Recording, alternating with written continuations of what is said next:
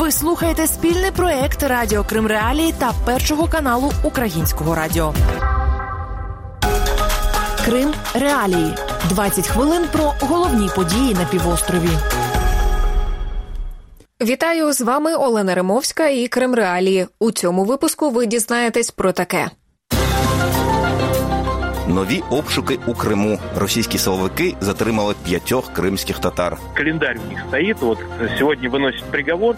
Ага, значит, завтра можно уже начинать новое дело, новую группу фабриковать. Що заважає звільнити українських політв'язнів Кремля? Чому це питання не рухається? Хто його гальмує? Я думаю, що ви знаєте, хто гальмує. Федеральна служба безпеки Росії 17 серпня провела обшуки і за підсумками затримала в Криму п'ятьох кримських татар. Їм інкримінують участь або створення осередку мусульманської організації Хізбут Тахрір. Між тим у Русі Кримська солідарність звернула увагу на те, що всі затримані активісти. Вони неодноразово публічно виступали на підтримку раніше затриманих кримських татар. А таких за період окупації півострова вже кілька десятків.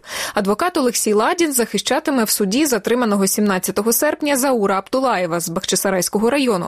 Він розповів Кримреалії, чим займається його підзахисний та чи має стосунок до Севастополя, де нібито за версією ФСБ брав участь в осередку організації Хізбут Тахрір. Заур является жителем села Холмовка, которое находится близ Севастополя. Он обыкновенный повар кафе. Инкриминирует ему участие в организации Хизбут Тахрир, которая сформирована в соответствии с постановлением о возбуждении уголовного дела не позднее января 2020 года. Насколько я э, с ним поговорил и он мне пояснил, он уже на протяжении как минимум двух лет в Севастополе не был. Он живет и работает в селе и в том кафе, где он работает поваром. То есть к Севастополю он никакого отношения не имеет. У ФСБ Росії заявили, нібито всі затримані цитую, поширювали серед жителів півострова терористичну ідеологію, здійснювали вербування в свої лави кримських мусульман. Хізбут Тахрір, яка фігурує у справі, це міжнародна ісламська політична організація, яка з 2003 року внесена в Росію у список терористичних. В Україні її діяльність не заборонена. Частина правозахисників у Росії ставлять під сумнів доцільність заборони Хізбут Тахрір. Експерт правозахисного центру Меморіал Сергій Давідіс раніше цього року пояснив Кримреалії, чому.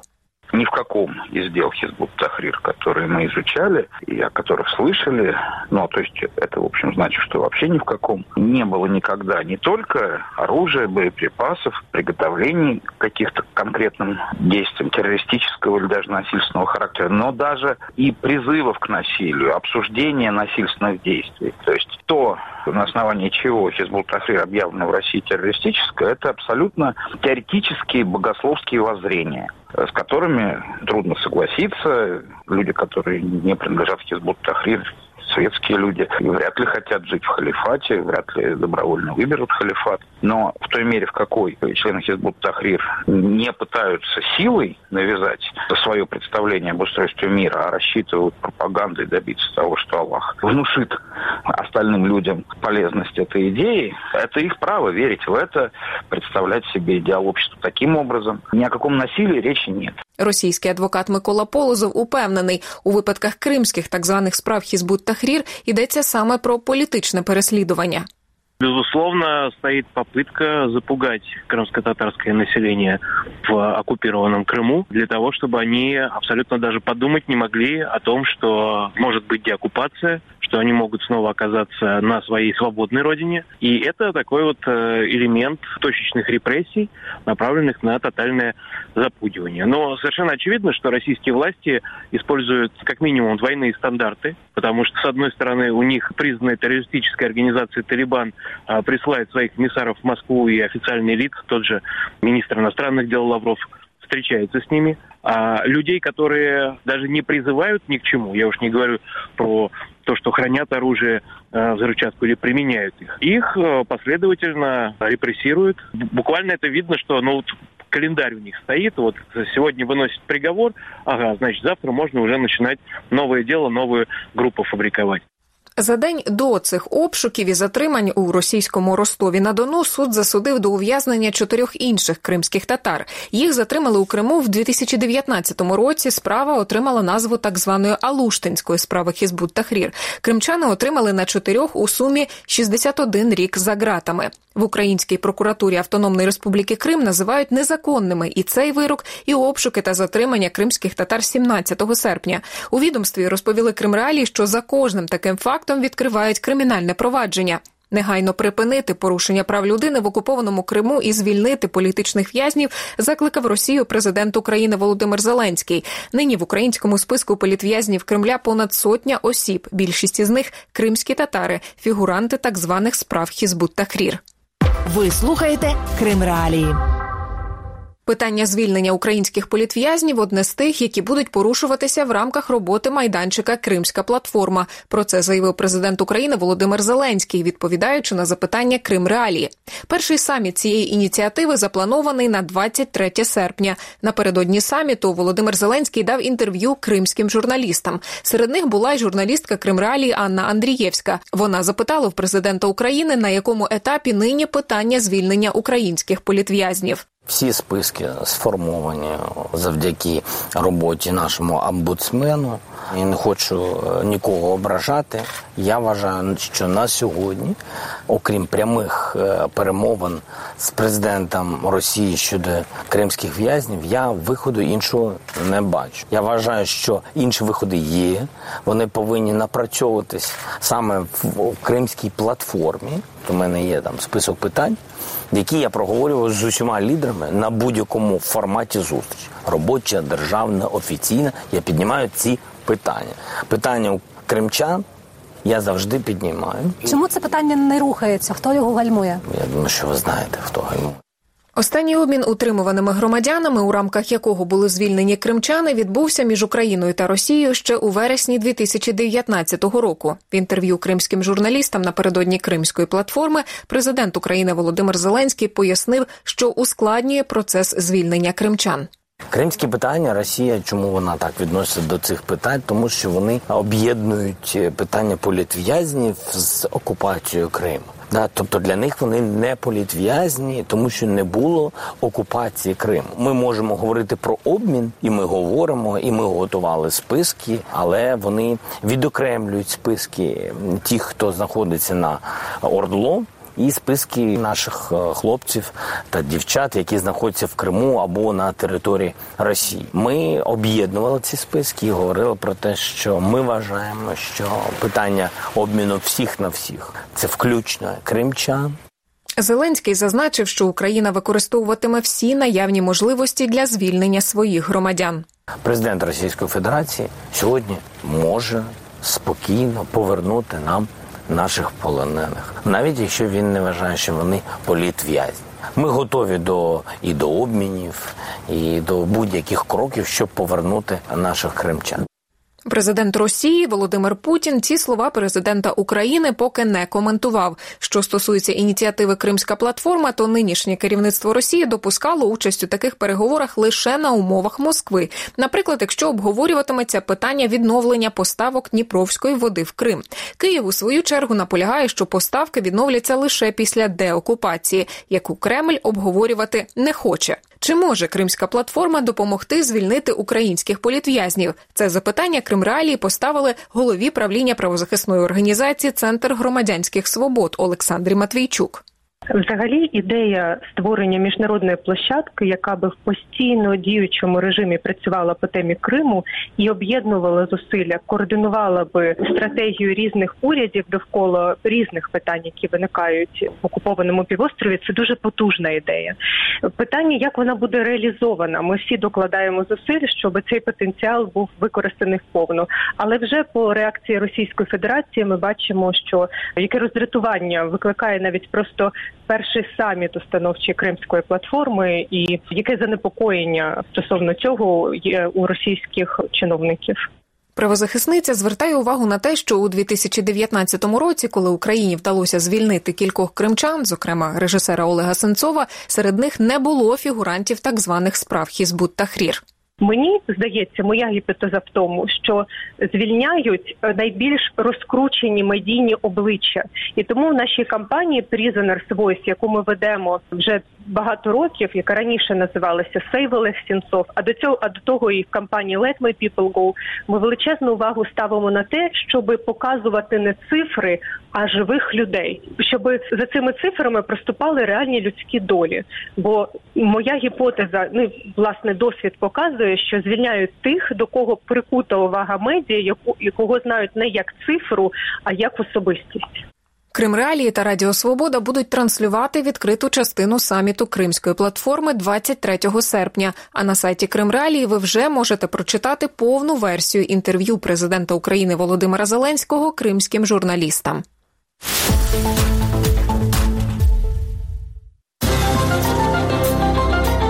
Далі у програмі нова повінь на сході Криму. Чому затопило Керч? Я опять всього лишилась. Всього. Та як посприяє деокупації Криму законопроект про перехідний період? Там має бути, вибачте, все. Як то кажуть, половина ремонту це ніщо. Керч, що на сході Криму, знову затопило. Причина сильні зливи. Виконувач обов'язків голови підконтрольної Росії адміністрації Керчі Святослав Брусаков заявив, зона підтоплення цього разу невелика, але роботи все одно багато. Очень много работы, несмотря на то, что э, зона подтопления была небольшая, но мы обязаны, конечно же, навести порядок в тех э, домах, домовладениях, которые были подтоплены. Уже проведена работа по составлению актов по нанесению ущерба. Це вже друга повінь у Керчі цього літа. Перша була у червні. Жителька Керчі Любов одна із тих, хто постраждав двічі. Вона розповіла в коментарі телеканалу Вєсті Крим, що нова повінь зіпсувала придбані лише нещодавно меблі. Я опять всього лишилась. Всего. Шкафы кухонные не простояли. С магазина вот их привезли, они не простояли недели даже. Три дня простояли. Все. И опять все разлезлось. И вот я не знаю даже, как и на чем спать. В комнатах полно ила. Рятувальники, які займаються ліквідацією наслідків негоди, кажуть, що каналізація, куди мала б стікати дощова вода, забита. Вона або заросла травою, або забита сміттям. Ливневка забита, из-за этого ей некуда уходить. Там по дороге сходит, а здесь не уходит в трубе, она еле-еле течет.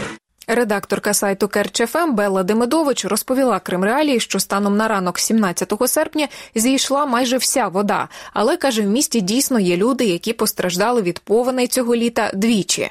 Дважды уже топило. Это этажение Дудикни Чернышевского и переулок второй вокзальный со стороны Пролетарской. И там тоже уже дважды топило. Самые низкие места. Я бы не сказала, что пострадавших вот сейчас вот от этого паводка будет больше, чем было от 17-18 июня.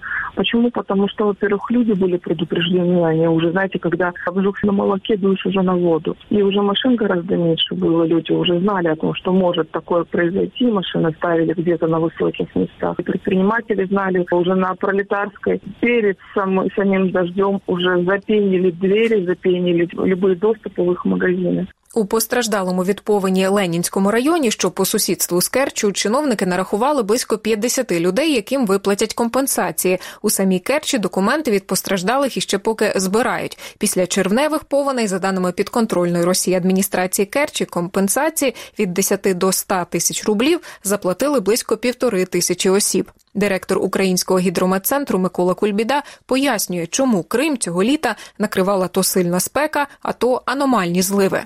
Це скоріше аномальні процеси. Просто синоптична ситуація над Європою і над Чорним морем е, складалася таким чином, що повторюваність кількості циклонів, які формувалися над Чорним морем, в цьому році була дуже високою.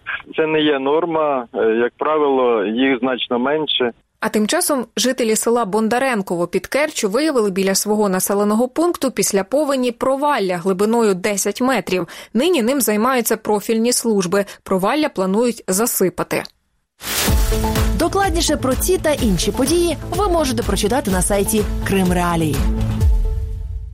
А на сайті Верховної Ради з'явився текст законопроєкту про засади державної політики перехідного періоду. Цей документ має стати одним із базових для деокупації і реінтеграції Криму та окремих районів Донецької і Луганської областей. Суб'єктом законодавчої ініціативи в даному випадку виступив Кабінет міністрів України. Над законопроєктом працювало Міністерство з питань реінтеграції тимчасово окупованих територій. У проєкті, наприклад, йдеться про те, що цитую нормативно-правові акти окупаційних сил та окупаційних адміністрацій Російської Федерації є нікчемними, а примусове або автоматичне набуття громадянами України, які проживають на тимчасово окупованих територіях громадянства Росії, не визнається.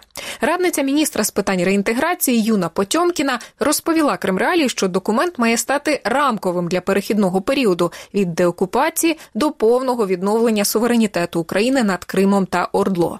За 7 лет впервые появился нормативно-правовой акт, пока проект, который регулирует государственную политику переходного периода. И что он делает? Главное, он унифицирует подходы. Подходы к оккупированным территориям как Востока, так и оккупированному Крыму. Но за все это время, уже восьмой год мы находимся в э, ситуации военной агрессии Российской Федерации, мы столкнулись с тем, что у нас есть определенная коллизия как в терминологии, которая используется в разного рода законодательных актах, так и подходов. На наш взгляд, подобного рода законопроект, который бы определял государственную политику, должен был появиться еще в 2014 году. Но мы имеем то, что мы имеем, поэтому мы считаем, что вот данного рода задача не просто назрела, она уже даже скорее вот перезрела. Серед питань, яких стосується законопроєкт про засади державної політики перехідного періоду, хто з кримчан та жителів Ордло відповідатиме перед законом за співпрацю з Росією в період окупації у 2020 році, коментуючи концепцію перехідного правосуддя, керівник прокуратури Автономної Республіки Крим Ігор Поночовний так відповідав на це запитання. Притягненню до тієї чи іншої відповідальності підлягають тільки ті, хто безпосередньо вчиняв дії, які призвели до окупації, вчиняв дії, які призвели до порушення прав і свобод е, людей в Криму, причетні до вчинення воєнних злочинів, злочинів проти людяності. Тут е, однозначно потрібно розбиратись в кожній ситуації окремо. У нас є безліч кримінальних проваджень відносно суддів, які приймають участь у реалізації політики Російської Федерації, спрямованої на переслідування проукраїнського населення в Криму. Це і прокурори, які е, приймають участь в таких кримінальних процесах. Це і слідчі, це і органи поліції, і центри по боротьбі з екстремізмом. Це однозначно і е, посадові особи окупаційної влади, які, наприклад, причетні до привласнення державного майна українського, причетні до привласнення приватного майна. Стаття 9 законопроєкту фактично повторює ці слова прокурора. У пояснювальній записці до законопроєкту вказано, що при його розробці були враховані пропозиції неформальної коаліції організацій, що опікуються питаннями захисту прав постраждалих від конфлікту осіб, зокрема Центру прав людини Зміна. Але його представниця, менеджерка з адвокації Альона Луньова, відгукується про законопроєкт критично. За її словами, оприлюднена версія не надто відрізняється від попередньої, яку правозахисникам показали на початку року, і до якої в них виникли зауваження. Наша организация и другие организации из неформальной коалиции, которые занимаются защитой прав людей, пострадавших от вооруженного конфликта, мы давали свои предложения, и далеко не все они пока учтены. И мы надеемся на широкую такую дискуссию в парламенте, что мы сможем еще частично изменить текст э, в парламенте во время обсуждений в комитете. В інтерв'ю ж Кримреалії радниця міністра з питань реінтеграції тимчасово окупованих територій пояснювала, що оскільки законопроєкт рамковий, то після його ухвалення будуть розроблятися та ухвалюватися документи для реалізації окремих його положень. Український юрист-міжнародник Борис Бабін, однак, вважає, що такий підхід не завжди виправданий. Що головне мені подобається в цьому проєкті, він має відсилкові норми з ключових позицій. Перша ключова позиція це так звана конвалідація угод. Положення попереднього проекту зазнали нищівної критики саме через конвалідацію, спробу протягти визнання так званих документів на окупованих територіях. Що ми бачимо наразі? Згадка про конвалідацію залишається, але при цьому кажеться, що це буде потім якось окремо врегульовано. Шановні, а навіщо нам якесь окреме врегулювання, якщо ви маєте амбіційну мету схвалити загальний законопроект про реінтеграцію деокупацію? Там має бути, вибачте, все. Як то кажуть, половина ремонту це ніщо, і це не просто жарти, адже законопроект такий амбіційний і важливий передбачає скасування двох чинних законів: закон про окупований Крим 2014 року, закон про окупований схід 2018 року. Але якщо ми проаналізуємо ці закони, два чинних на сьогодні, виникає питання. Бо низка специфічних аспектів, зокрема щодо юрисдикції проваджень, щодо реагування влади на певні питання, щодо певних гарантій громадян, вони в новому проєкті не врегульовані. Тобто з'являються юридичні лакуни. Раніше міністр із питань реінтеграції тимчасово окупованих територій Олексій Резніков висловлював надію на те, що законопроєкт ухвалять до кінця цього року. На думку ж Бориса Бабіна, оприлюднений текст іще зазнає істотних змін. І це все на сьогодні. З вами була Олена Римовська і вся команда Крим Реалії. Зустрінемося наступного тижня. Крим Реалії 20 хвилин про головні події на півострові.